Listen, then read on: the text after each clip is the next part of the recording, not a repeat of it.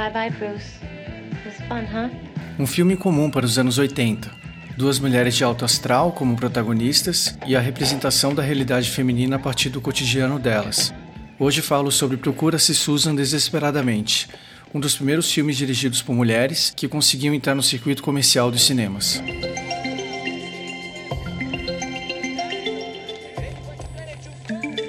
Em 1984, uma diretora de cinema promissora chamada Susan Sandeman estava em busca de uma atriz coadjuvante para o filme Procura-se Susan Desesperadamente, uma comédia sobre a dona de casa Roberta Glass, que, entediada e cheia de curiosidade, passa a perseguir Susan, uma garota punk, encrenqueira, que coloca um intrigante anúncio nos classificados de um jornal. Depois de ver envolvida no assassinato e em algumas confusões, Roberta acaba transformando a própria vida, passando a viver mais ao estilo de Susan.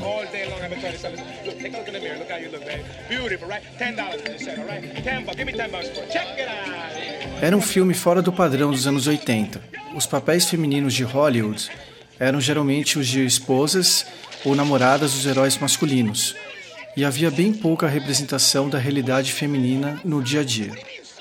Procura-se Susan desesperadamente não era só um filme para o público feminino, como também colocava duas mulheres de astral positivo como protagonistas.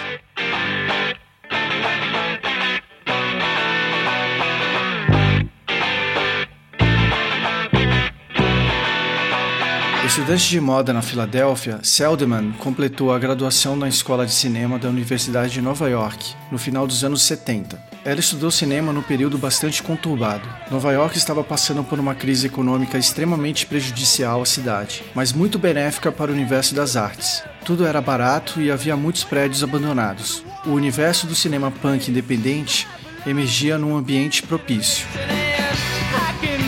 Foi assim que ela fez seu primeiro filme de baixo orçamento, Smithereens, que tratava de uma fã da banda punk The Voidoids e suas aventuras na região downtown de Manhattan.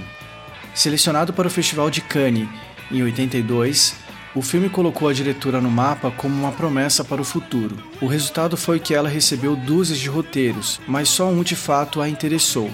Procura-se Susan desesperadamente, escrito por Leonora Barish.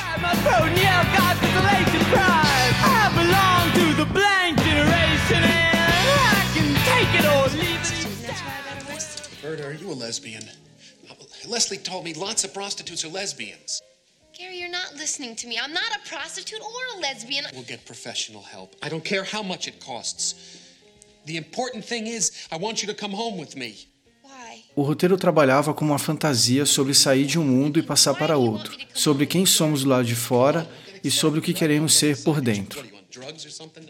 O roteiro também apontava para as preocupações das mulheres jovens da década de 80. A personagem Roberta era o estereótipo de uma mulher que assume as rédeas de seu próprio destino e não se adequa mais ao padrão da dona de casa com marido e filhos. O roteiro condizia com as ideias feministas da época.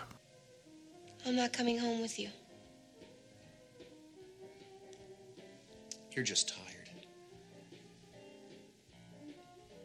Why don't you get changed and uh, we'll talk about it at home, all right? Come on. Come on. Quando chegou o momento de escalar o elenco, Rosanna Arquette foi escolhida para o papel de Roberta. Ela já era uma jovem estrela na época.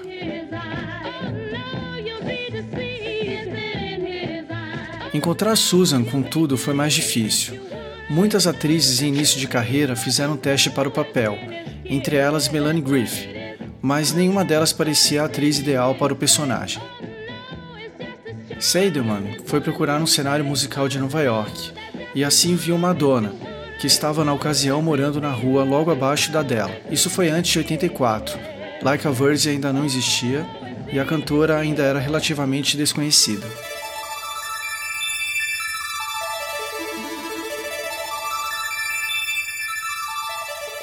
O estúdio queria manter o filme com um orçamento modesto de 6 milhões de dólares, mas, ao que dizem, o que realmente contou a favor de Madonna foi o fato de o filho do dono do estúdio ter visto o clipe de Lucky Star na MTV e ter achado ela, entre aspas, gostosa.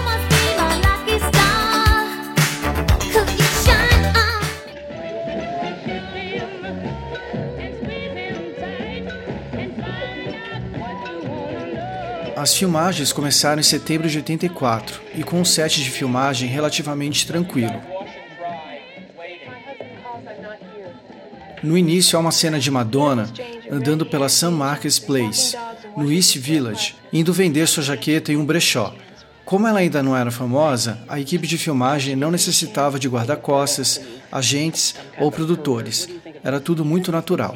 Nobody named Blackie is sincere. I can't forget her. He's in love. I think it's great. I thought you were reading the want ads.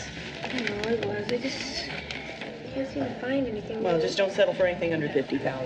Hi, ladies. Hi, Adrian. Adrian, what do you think? Roberta, the look is you. Entretanto, no final das filmagens, o álbum Like a Bird tinha acabado de estourar e a equipe simplesmente não podia mais filmar nas ruas, sem um esquema para controlar a multidão. Wow, here it is. A message from Jim. O que chama a atenção no longa é a preocupação com os detalhes. Na cena inicial, Roberta está num belo salão de beleza, no dia do seu aniversário, rodeada por manicures e cabeleireiros. Filmada pelo cameraman Ed Lashman, com o uso de uma gelatina cor-de-rosa, técnica revolucionária para a época, a sequência exibia um mundo feminino retrô. Now they're in New York. Desperate. I love that word. So romantic. Everybody I know is desperate except you. I'm desperate. You? Cortava-se então para uma cena de Susan estourando bolas de chiclete e tirando fotos de polaroids de si mesma no quarto de hotel.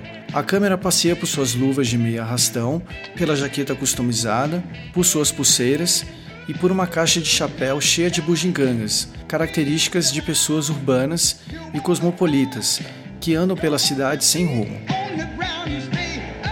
É essa preocupação com detalhe que dá autenticidade ao filme e que fala de modo preciso e direto com o público feminino.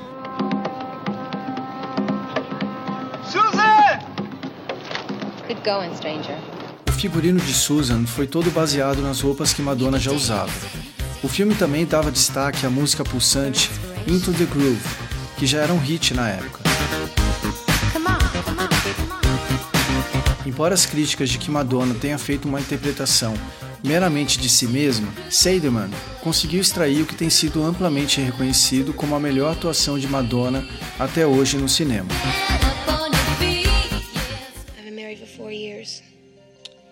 My husband, Gary, he sells bathroom spas and saunas. Quando o filme foi lançado, oito meses depois, o circo em volta de Madonna já estava armado, o que irritou Rosanna Arquette. No início do projeto, ela era a estrela de que o filme precisava para dar a partida. Quando as filmagens terminaram, a imprensa só falava no filme da Madonna.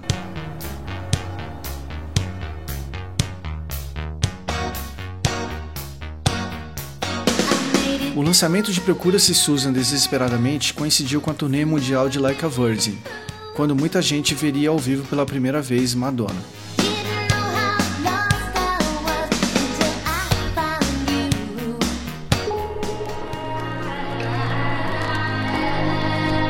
As cenas ouvidas aqui você também pode ver no nosso Twitter, salvafilmes com dois L's. Na descrição do episódio tem os links para você assistir, não só as cenas, como também ler a nossa newsletter sobre o filme. Para receber o conteúdo do nosso podcast também por e-mail, é só se inscrever na nossa newsletter através do site salva.com com dois L's. Toda segunda-feira enviamos dicas audiovisuais e preparamos uma lista de quatro filmes para você assistir. Então é isso, até uma próxima. Tchau!